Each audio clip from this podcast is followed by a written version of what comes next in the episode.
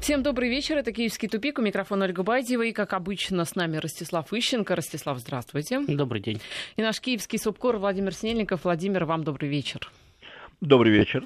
Ну, давайте начнем с закона о, уже, наверное, не закона, нет, все-таки законопроекта пока еще, о реинтеграции Донбасса, который президент Украины Петр Порошенко внес в Верховную Раду на рассмотрение. И есть реакция российского МИДа, в частности, Мария Захарова на брифинге а, сообщила, что а, нужно, во-первых, изучить, конечно же, детально этот законопроект, а, дать оценку на экспертном уровне, когда будет изучен.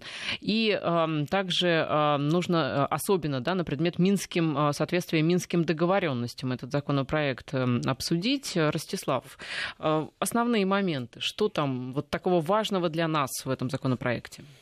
Ну, для нас там важно э, установить факт его несоответствия Минским соглашениям. Все остальное как может быть важно для нас, если это э, внутренний украинский документ? Он же не, не носит международный характер. Да? Но ну, мы он, же он, участвуем в Минском нет, он, формате. Он, правда, принимается в соответствии с международными обязательствами, тем не менее, это внутренний украинский документ.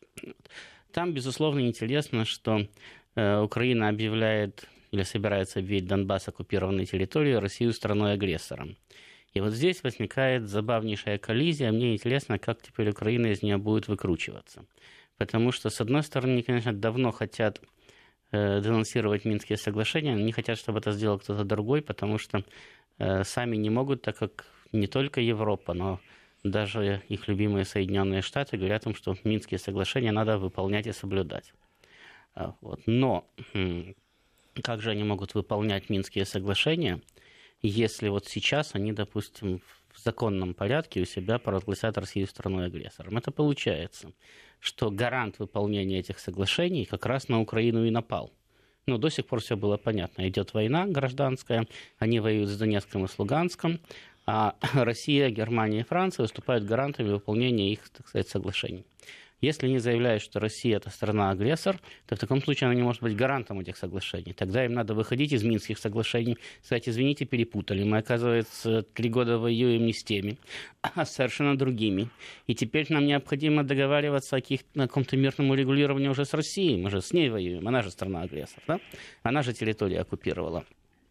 Ну, я думаю, что вообще-то все украинские партнеры будут не в восторге от такого поворота. Если этого не делать, а продолжать делать вид, что у нас все в порядке с Минскими соглашениями, то тогда, естественно, э, внутри Украины, значит, друзья в кавычках Петра Алексеевича из всяких нацистских формирований начнут спрашивать, да и не только из нацистских, и политики оппонирующие, начнут спрашивать, подождите, а как это так? Вот страна-агрессор, и она же под документом, который подписал вот этот мерзавец-кондитер, да, она же является гарантом. Что же он творит-то? Как может агрессор одновременно быть гарантом соглашений, которые призваны предотвратить агрессию? И Петру Алексеевичу придется что-то объяснять своему народу. Ну, не так народу, как своим политическим противникам. И, естественно, они это используют для того, чтобы еще ухудшить его положение. Поэтому, с одной стороны, он все эти законы вносит, подписывает. Там вот закон, который мы обсуждали о языках в школе, да, вот этот вот закон о Донбассе там, и так далее. Значит, он их вносит и подписывает для того, чтобы показать нацистам, я свой, меня надо поддерживать, я, же, я делаю все, что вы хотите, выполняю вашу программу. С другой стороны, поскольку они его все равно хотят убрать, они все эти, эти его действия используют потом против него же. Поэтому он находится в такой ситуации замкнутого круга. Как он из нее будет выкручиваться, я не знаю. Ну, судя по всему, плохо ему. А что бы нацистов, э, друзей да, Петра Алексеевича устроило в этом документе? Как, какой он должен быть? Так их этот документ полностью устраивает. Как просто, компромат, я просто, условно говоря. Я просто, я просто говорю, что потом они будут его же использовать против Порошенко и требовать, спрашивать, а почему у нас со страной-агрессором Минские соглашения, которых она гарант? А Порошенко их не может прийти и разорвать просто, потому что тут же начнет нервничать Меркель, тут же начнет нервничать Саркози, тут же начнет нервничать Трамп, и все будут спрашивать, Петр Алексеевич, как же так? Ведь они же сами говорили, да, украинские руководители, что когда их принуждали подписать эти Минские соглашения, таких не Путин принуждал. Им звонили как раз из Германии, им звонили из Соединенных Штатов и говорили, ребята, если вы не подпишете, мы ничего не сможем для вас сделать подписывайте, пока не поздно. вот сейчас им скажут примерно то же самое. Ребята, если вы из них выйдете, мы ничего не сможем для вас сделать. Но Порошенко-то боится, что для, ничего не смог, для него ничего не смогут сделать. А нацистам-то все равно они хотят воевать. Значит, поэтому они его будут дальше, их него будут либо толкать э, к открытым военным действиям, как раз опираясь на нормы того самого законопроекта, который тогда уже будет законом, который он сейчас вносит в парламент, либо они будут убирать его и сами выполнять, так сказать, этот закон так, как они его видят, и опять-таки переходить к открытым военным действиям. Поэтому, я говорю, Порошенко здесь сам для себя копает яму. Надо было с нацистами три года бороться, а не с Донбассом. Владимир, а зачем в принципе нужен этот законопроект? Может, как-то без него можно было, чтобы вот на грабли не наступать? А, законопроект, а, он рассчитан исключительно на внутреннее потребление. Там действительно, даже при самом поверхностном взгляде на этот законопроект, видно, что там о Минских соглашениях и речи быть не может. Это просто не то, что там не упоминается, а то, что написано, это взаимоисключающее понятие. А, э, они с этим законом просто несовместимы, Минские соглашения, вернее, законопроектом пока еще, но вероятнее всего примут. А рассчитан он на внутреннее потребление, потому что, вот знаете, есть, э, мы много говорим об Оруэле и его фантасмагории 1000 1984, ну, Украина это просто слепок, поэтому очень уместное сравнение. Так вот, там внутри страны есть, э, ведется пропаганда, рассказывающая о некой войне, которая то ли есть, то ли нет, но тем не менее формально она ведется, и в стране действует военное положение, потому что якобы есть какая-то война, которую никто не видит. А, то же самое сейчас будет происходить на Украине. Согласно а, а, объявляется, что, Укра... что нет антитеррористической операции, есть операция по обороне Украины, Россия объявляется страной-агрессором, то есть Э, вводится состояние войны с Россией. Правда, Россия об этом ничего не знает, но тем это не важно. А, а введение во... Э, а состояние войны означает автоматическое введение военного, военного положения. И, соответственно, э, президент Порошенко получает всю полноту власти. Фактически уничтожается какая-либо законодательная роль парламента. Порошенко единолично формирует правительство, единолично издает указы, которые имеют силу закона.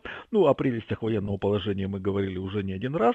Это концентрационные лагеря, комендантский час, трудовая повинность, запрет на любую общественную деятельность, аресты без суда и следствия на неограниченное время, э, и так, э, конфискация имущества и так далее и тому подобное. То есть Порошенко э, пытается спасти свою власть путем установления прямой военной диктатуры. При этом, извините, Ростислав, но я с вами не, ну, не согласен в том моменте, что Порошенко будет в чем-то оправдываться. Оправдываться он не будет, потому что на Украине логика вообще не работает, и никому не нужно доказывать, что ты вчера говорил одно, а сегодня другое, и кто же ты такой в этом случае. Такая механика не работает. Я просто вот специально порылся в архивах и нашел э, э, информацию, которая, во-первых, говорит об абсолютном цинизме и лживости украинской власти, а во-вторых, о том, что никто ни о чем не оправдывается. Так вот, есть такой Юрий Бирюков, советник президента, и вот что он написал 8 января 2015 э, года э, по поводу того, что Украина начинает военные действия против э, сепаратистов. Цитирую. «Доброе утро, страна. Уже можно сказать о том, что два часа назад вся группировка наших войск в секторе Б получила приказ и открыла массированный огонь по известным позициям сепаров. Точка. Конец цитаты. Так вот, о чем говорит это? И эту информацию вы найдете в любом украинском масс-медиа, ее перепечатали абсолютно все. Так вот, о чем это говорит? О том, что, во-первых, инициатива военных действий принадлежала именно украинской стороне, а во-вторых, что в, в январе 2015 года никто не говорил ни о каких российских войсках на территории Украины, оккупировавших часть страны, а говорили о том, что это сепары, то есть сепаратисты местные. Э, сейчас тот же Бирюков говорит абсолютно обратное, и никто, и все украинские масс-медиа говорят то тоже абсолютно обратно, что есть военная агрессия России. И никто э, не вспоминает Бирюкову, а что же вы говорили вот 8 января 2015 года. И точно так же промолчат и по поводу совершенно очевидного несоответствия, э, э, ну просто нормам здравого смысла того закона, который принимается. Я уже не говорю об исторических фактах. В общем, у чиновников короткая память украинских. Нет, тут Владимир, конечно, абсолютно прав, но он просто рассматривает ситуацию под нереальным углом.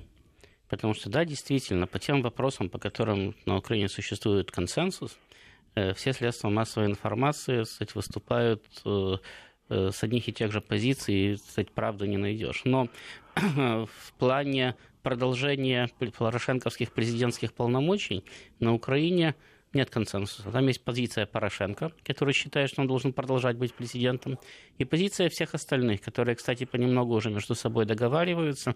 Не случайно уже появились самые фотографии Коломойского в обнимку с Онищенко, значит, которые прямо Порошенко адресованы. Позиция всех остальных, которые считают, что чем быстрее Петр Алексеевич даст полномочия, тем лучше. И вот именно в такой ситуации, Владимир, все остальные будут использовать против Порошенко, значит, любое лыко будут ставить ему в строку. В том числе будут использовать этот закон. И средства массовой информации точно так же, как они вдруг прозрели и узнали, что Порошенко, оказывается, коррупционер. Точно так же они будут и по этому закону и писать, и говорить, и так далее. Потому что, когда они между собой что-то делят, они все очень бдительные и все понимают правильно. А что касается вашего вопроса, Ольга, по поводу того, что можно ли было бы как-то по-другому? Можно было, конечно. У них действовал закон об особом порядке местного самоуправления в отдельных районах Донецкой и Луганской областей. Он является действующим, ну, последний день его действия 17 октября. С 18 октября этого года он не действует. Почему, собственно, этот законопроект внесен. Но можно было просто продлить срок действия предыдущего закона. Сесть и проголосовать. Продлеваем. Так он и будет. Там внесен Прич... еще причем, законопроект о продлении на год. Причем с учетом того, это, проект, это как раз проект продления, но вот с этим, с новым законопроектом. Вот. Причем э, с учетом того, что они, эти самые минские переговоры ведут... Э, еле-еле и соглашение, по сути дела, не выполняют, то его, соответственно, и надо было продлевать там, не на год, не на два, не на три, а так и писать формулировки, вплоть до выполнения Минских соглашений в полном объеме. Действует закон об особом порядке управления, все. Для этого достаточно собрать Верховную Раду, быстренько проголосовать и это дело забыть. Они написали новый законопроект, более того, этот законопроект они начали пиарить еще месяца три назад, его еще не было – да, но они уже знали, какие основные положения они в него хотят внести. И они уже тогда подчеркивали, что необходимо не продлевать действующий закон с их точки зрения, а вносить новый закон, потому что действовавший с их точки зрения, опять-таки, был э, недостаточно хорошо отстаивал интересы Украины. Кстати, закон был не шедевральным, к нему у всех были претензии у ДНР, у ЛНР, у России, значит, и у Киева тоже к нему были претензии, который его принимал. Значит, но тем не менее он был хоть каким-то компромиссным вариантом, вокруг которого можно было значит, выстраивать более-менее нормальные, адекватные позиции. Сейчас э, Украина э, резко и жестко идет к обострению. И она идет вот к этому внешнему обострению именно по той причине, что обостряются взаимоотношения внутри страны. И за счет э, перехвата вот этой вот внешнеполитической инициативы, каждая из сторон пытается решить свои внутриполитические проблемы. Ну, вернее, оппонентам Порошенко там особо решать нечего, они и так понимают, что они его дожуют. Значит, а Петр Алексеевич пытается перехватить инициативу, найти хоть какую-то точку опоры, найти каких-то союзников внутри страны, тех же самых радикальных националистов, Значит, и э, таким образом хотя бы временно и немножко стабилизировать свой режим. То, что у него не получается, ну так это не жизнь такая, это он такой. Ну, то есть законопроект не ради Украины, не ради Донбасса, а ради борьбы политических группировок и спокойствия чиновников. А, ну, безусловно, что там вообще когда-то делалось ради Украины. Ради Украины единственное, что эти ребята могут сделать, это либо быстро куда-нибудь эмигрировать, либо застрелиться. Больше они Украине ничем помочь не могут. Причем... Владимир были комментарии. Нет, я полностью согласен, это действительно так. Дело в том, что нынешняя власть – это власть, которая просто уничтожает страну. Уничтожает ради цели личной наживы и личной карьеры. То есть ожидать от них, что они что-то сделают для страны, ну, это все равно, что посадить картошку и ожидать, что вырастут ананасы. Ну что, давайте еще об одном, а, ну скажем так, а, непростом а, законопроекте. Речь идет о законопроекте, который запускает судебную реформу. Как отметили сами представители Рады, это самый долгий законопроект в истории украинского парламента. Но это требование Международного валютного фонда реформирования судебной системы. И вот депутаты Верховной Рады утвердили сегодня президентский законопроект. Там аж 4 тысячи поправок и поправок попробуем разобраться в том, э, что он из себя представляет и как поменяется Верховный суд на Украине. Ростислав. Ну, никак он особо не поменяется. Э, вот вы же видите, там уже возмущаются, да, вот, э, что большая часть судей были теми же, будут теми же, которые запятнали себя служением преступному режиму Януковича. Там 93 из 111 предложенных кандидатур. Значит, ну, во-первых, их же внес Порошенко для назначения Высший Совет Правосудия. Значит, э, э, откуда он, вернее, там вообще-то заседают все те же самые люди, да? Это во-первых. Значит, соответственно, э, что они должны принимать какие-то другие решения. Во-вторых, а откуда они, собственно, им возьмут квалифицированных судей, кроме тех, которые уже были? Ну, судьи же, они как грибы не растут. Нельзя же, вот, э, провезли переворот, сменили взгляды на жизнь, раз, у тебя сразу же правильные судьи. Это можно только как у Гитлера народный суд вводить. Там, где судят по идеологическим соображениям, а не по закону. Поэтому... Но если поменяли правительство, почему бы и судьи не поменять? Там, конечно, побольше народу, но можно же как-то. Нет, но, во-первых, э, судьи не меняют, потому что меняют правительство. Но на Украине-то можно поменять. На Украине можно все. Но в таком случае, я же говорю, в таком случае это не суд, да, а это, ну, вот как у Гитлера был народный суд. Значит, там, где судили не по закону, а по политическим убеждениям судей. Вот судьи считали, что это правильно с политической точки зрения или с идеологической, они принимали соответствующее решение. Тогда надо просто открыто говорить, что у нас э, мы отменяем все кодексы, а вот у нас значит, есть эти самые идеалы Майдана. В соответствии с идеалами Майдана судьи будут судить. Тогда действительно можно кого угодно определить ведь самое в суде. Если есть э, генпрокурор без юридического образования, сейчас, собственно, не могут быть э, судьи вообще без какого бы то ни было опыта и без образования тоже. Они же будут по справедливости судить, а не по закону. Это первое. Второе, в принципе, мы уже говорили, что вся эта самая судебная реформа и вся копия вокруг нее ломаются исключительно потому, что э, Соединенные Штаты э, пытаются создать сказать, э, свою зацепку в украинском правосудии, продавить э, тот самый антикоррупционный суд. И поэтому, собственно, и реформа такая долгая, значит, поэтому и поправок там масса, и будет еще масса, и поэтому, в общем-то, уверенности в том, что все это закончится благополучно, все равно нету, потому что даже когда парламент принимает, а президент подписывает законопроект, еще есть возможность обратиться в Конституционный суд с просьбой дать Э, трактовку конституционности данного закона, Конституционный суд может сказать, нет, он не конституционен. После чего вся украинская власть радостно разведет руками и скажет, дорогие американские партнеры, мы для вас все, что могли, сделали. Но вот Конституционный суд, он же никому не, не подоч... он никому не подотчетен, понимаете? Они же последняя инстанция, ничего не можем с ними сделать. Так что там, я думаю, нам еще придется об этом говорить э, долго, много и интересно. А зачем штатам а, нужен, а, нужна вообще реформа и МВФ, ну, в том числе ну, этого понимаете, суда? Ну, понимаете, американцы уже поняли, что что не делает с украинской судебной системой, значит, она все равно будет э, подчинена президенту. Подчеркиваю, не Порошенко, а президенту тому, кто будет вместо Порошенко, после Порошенко. Каких лояльных судей по отношению к себе не назначай, только ты теряешь должность, они просто становятся лояльны следующему. Значит, поэтому они совершенно спокойно, кстати, назначают судью Януковича и понимают, что те будут голосовать за, за то, будут принимать, те, э, будут принимать те решения, которые кстати, им нужны. Вот. Значит, э, американцев это не устраивает, потому что там внутри Украины тогда круговая порука, и они не могут даже свои интересы продавливать. Ну, то есть, вот они видят, там, допустим, человек украл их деньги. Поскольку деньги их, он поступил плохо и должен сесть в тюрьму. А украинский суд говорит, да нет, он ни в чем не виноват. Вообще нормальный парень, и денег у него не было никаких, и не воровал он ничего, и даже мимо не проходил. Значит, это американских партнеров расстраивает. Для того, чтобы иметь рычаг давления на украинскую власть, ну не могут же они каждый раз присылать снайпера. Значит, э, они вводят э, э, э, это там антикоррупционное бюро расследований, как там оно называется, значит, антикоррупционную прокуратуру и как последний этап системы антикоррупционный суд они, эти три ведомства состоят из абсолютно подконтрольных американцам людей.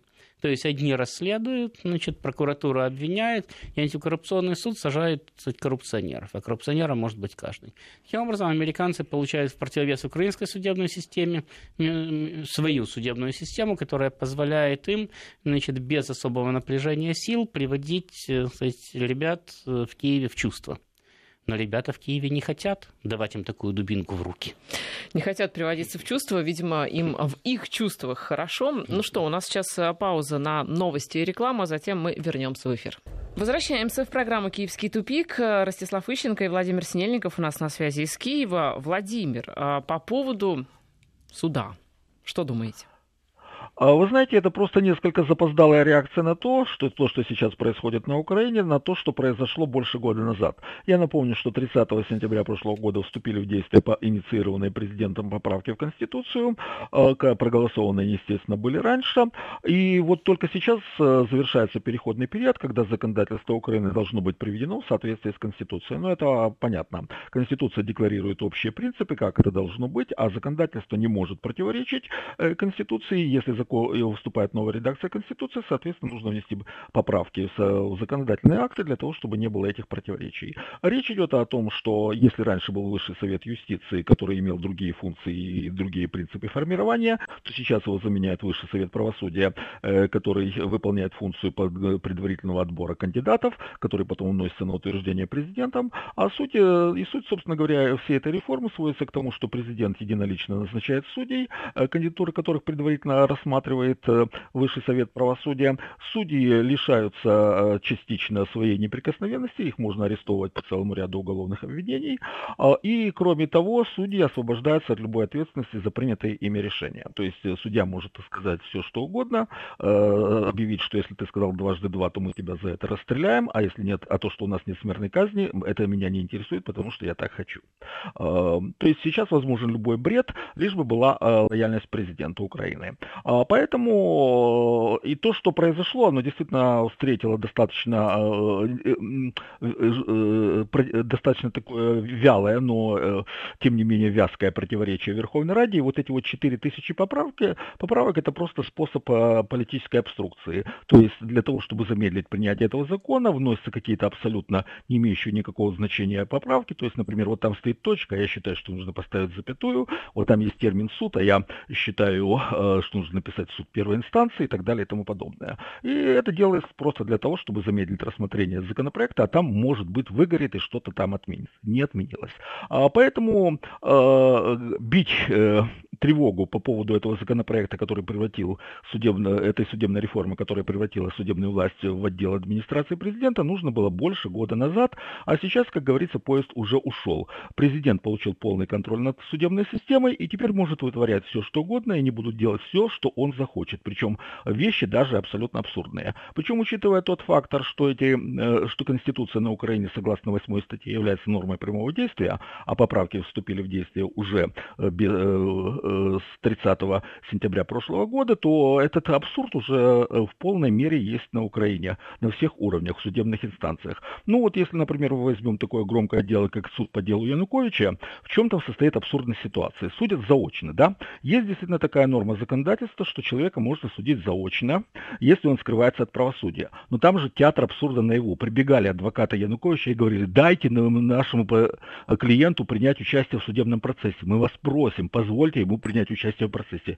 Ему, им сказали, нет, вы нам не нужны, мы, вас будем, мы, вам, мы будем судить Януковича заочно, потому что нам так хочется. Вот конкретный пример этого абсурда, и таких абсурдных ситуаций э, пруд пруди. Ну вот, Владимир, вы говорите, что много бреда и абсурда. А вот вам, а, допустим, а, помните пожар на складах Минобороны в Виннице недавний? Да. Вот вам цитата э, господина э, Муженко, это начальник генштаба Украины. Он заявил, что, э, ну вот расследуется же, да, активно все произошедшее. Он заявил, что отсутствие связи в некоторых силовых структурах в тот момент, я сейчас не буду называть, в каких именно, потому что это предмет расследования, так вот, появление космических аппаратов, спутников до события, во время события и после него, все это говорит о том, что чуть ли не пришельцы из космоса, либо из других миров э, виновны в случившемся. Э, это действительно заявление Виктора Муженко?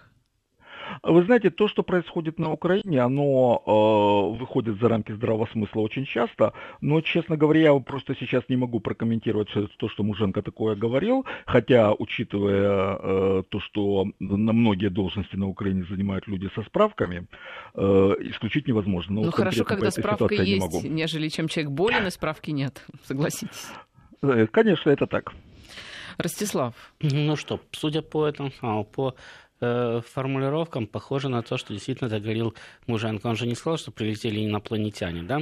Он э, здесь четко идет кстати, э, перебрасывание мостика на то, что это, наверное, все-таки русские взорвали. Потому что, видите, отсутствие связи в некоторых силовых структурах, не буду называть в каких именно, потому что это является предметом расследования. Значит, где-то пропала связь. Но, очевидно, это не потому, что у них бардак, а потому, что ее кто-то отключил.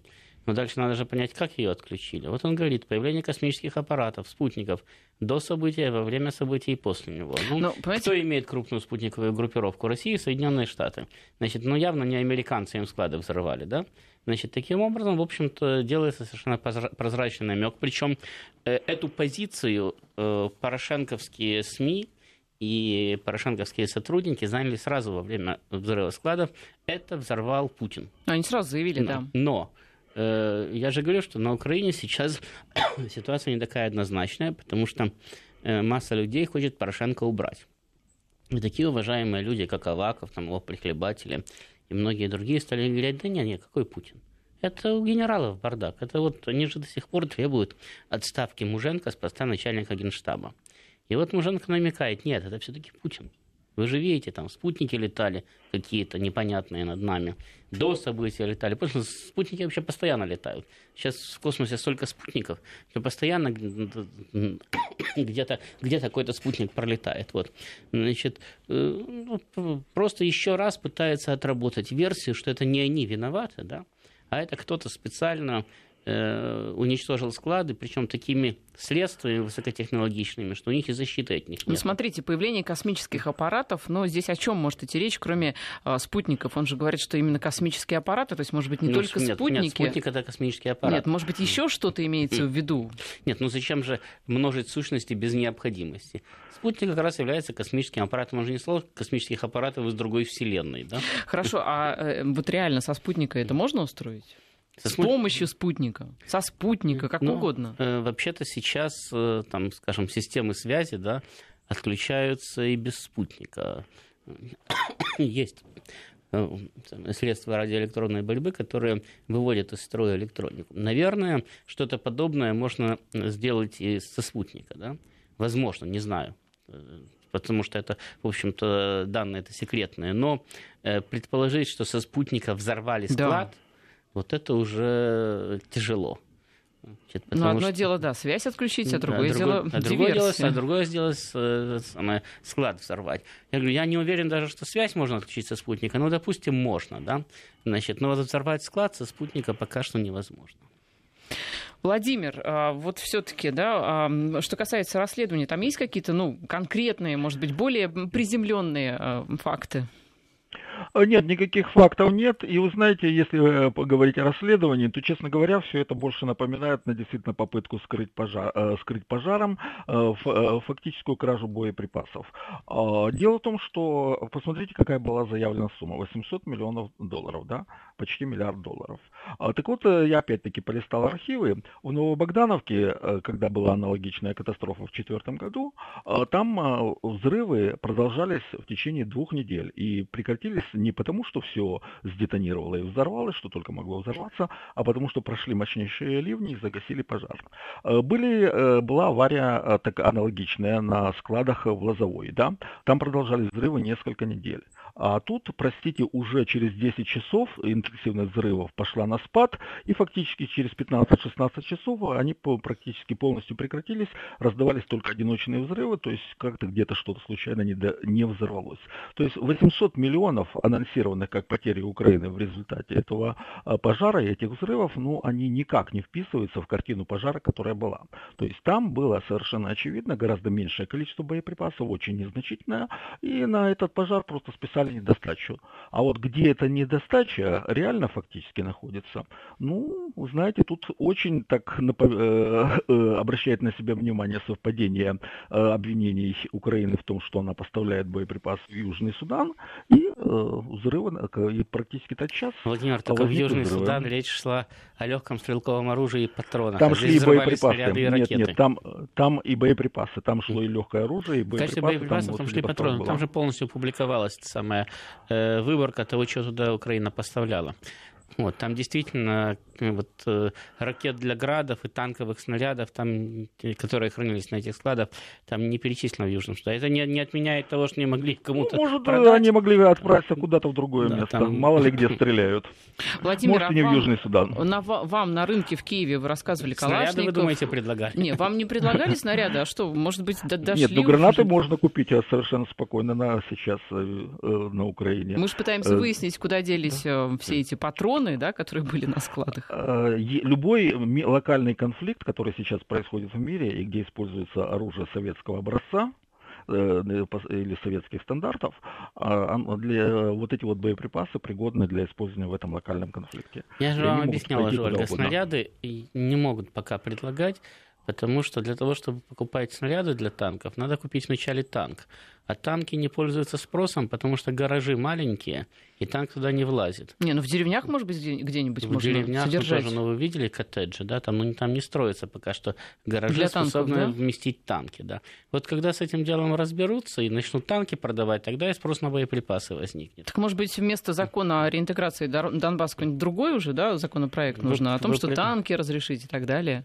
Так, не тем занимается. Опять-таки, э, ведь закон, да, он не предвосхищает ситуацию. Он только регулирует уже существующую ситуацию. Вот разокрали с военных складов э, стрелковое оружие. Сейчас предлагают стрелковое оружие значит, легализовать. Когда распродадут танки, тогда предложат принять закон о том, что и танком тоже можно владеть легально.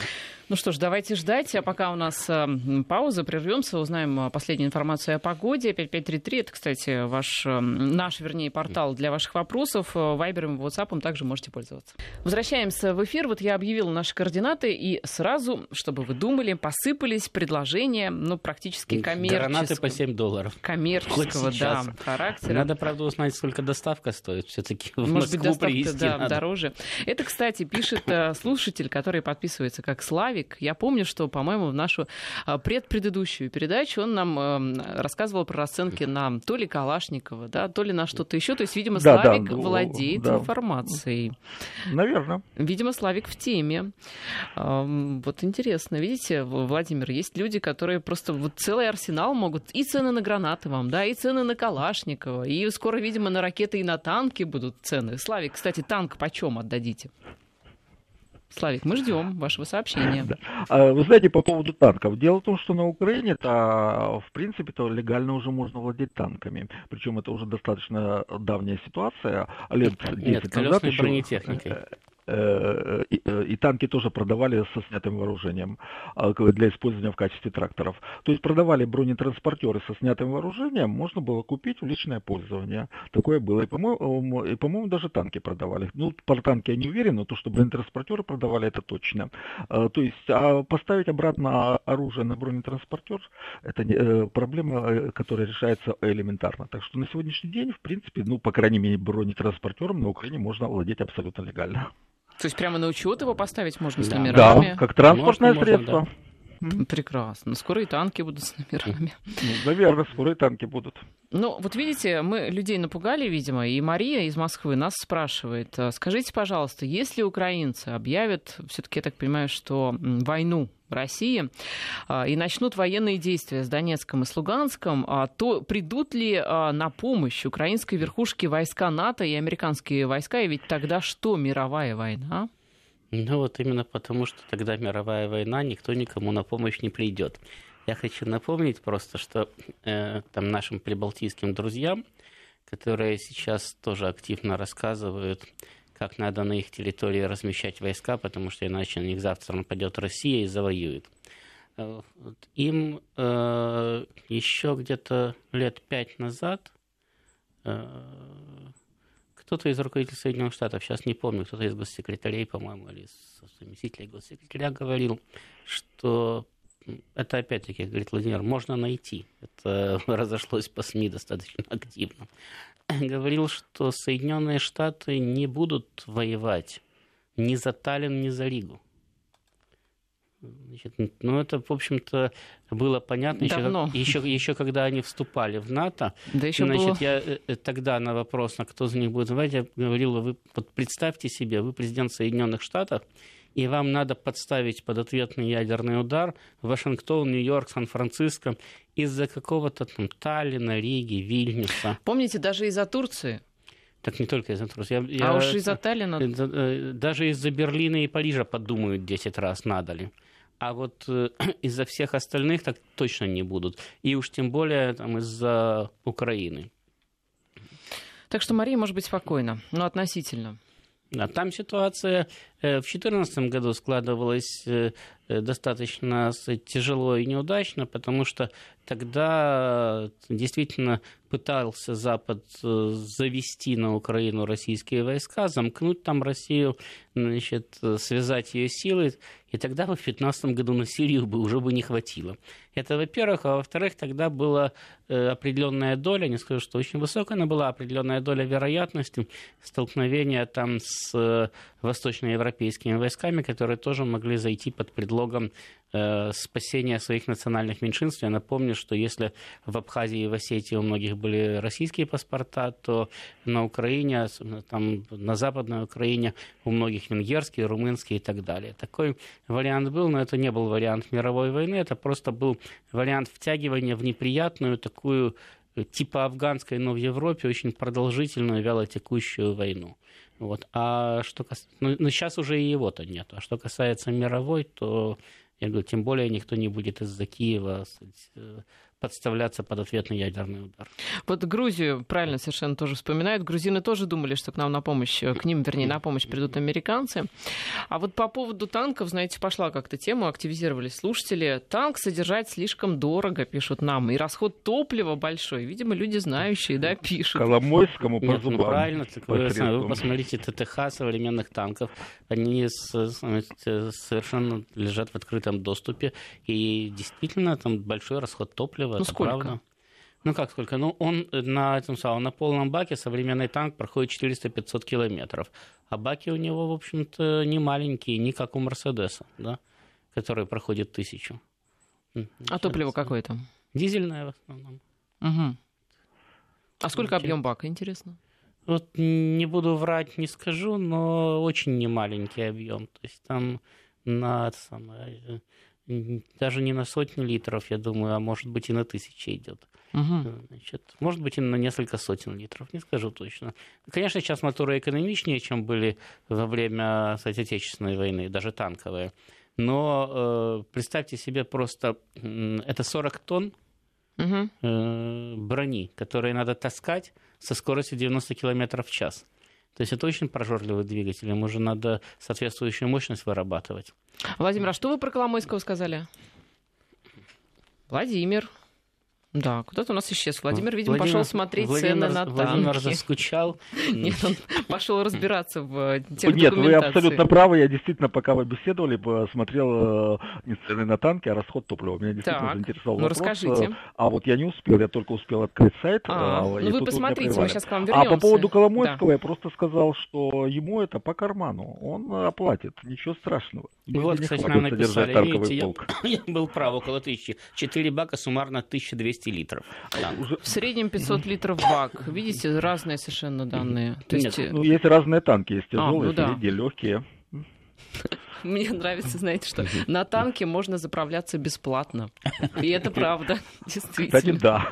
Не бесплатно, это за государственный счет. Да. Ну, бесплатно для владельца танка.